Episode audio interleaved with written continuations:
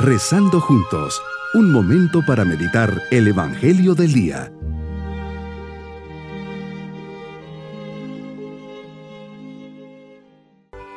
Les saludo en este día 9 de enero, siempre con la mirada puesta en Dios.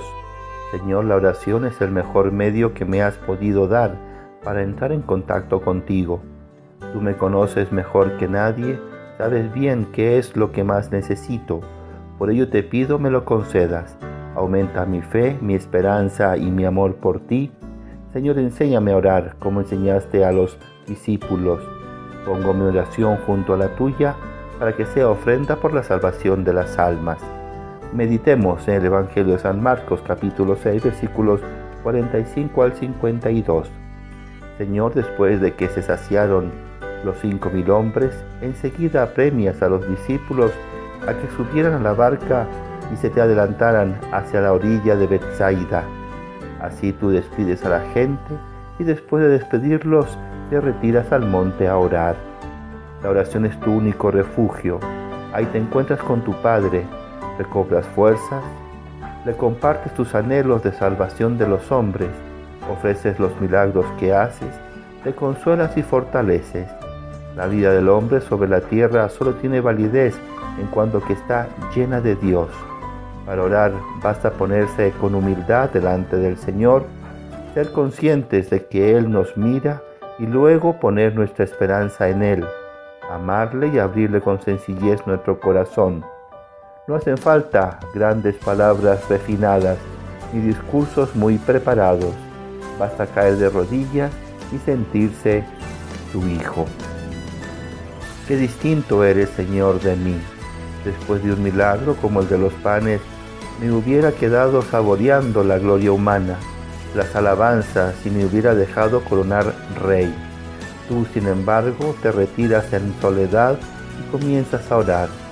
Quiero que me enseñes esta lección, Señor, porque yo soy de los que rezan cuando las cosas van mal, cuando quiero algo, cuando necesito de ti, pero cuando todo sale bien y viento en popa, me olvido de ti y creo que el triunfo me lo debo solo a mí mismo.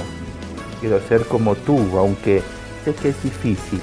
Quiero acompañarte cuando te retiras a orar. Me gustaría pensar que soy tu invitado, que despides a tus discípulos, pero me permites seguirte junto a ti. Y te veo hablar con el Padre. Déjame verte y escucharte hablar con Dios Padre que comprenda la importancia de la oración, que me siento muy cerca de ti. Y también yo me pongo a rezar.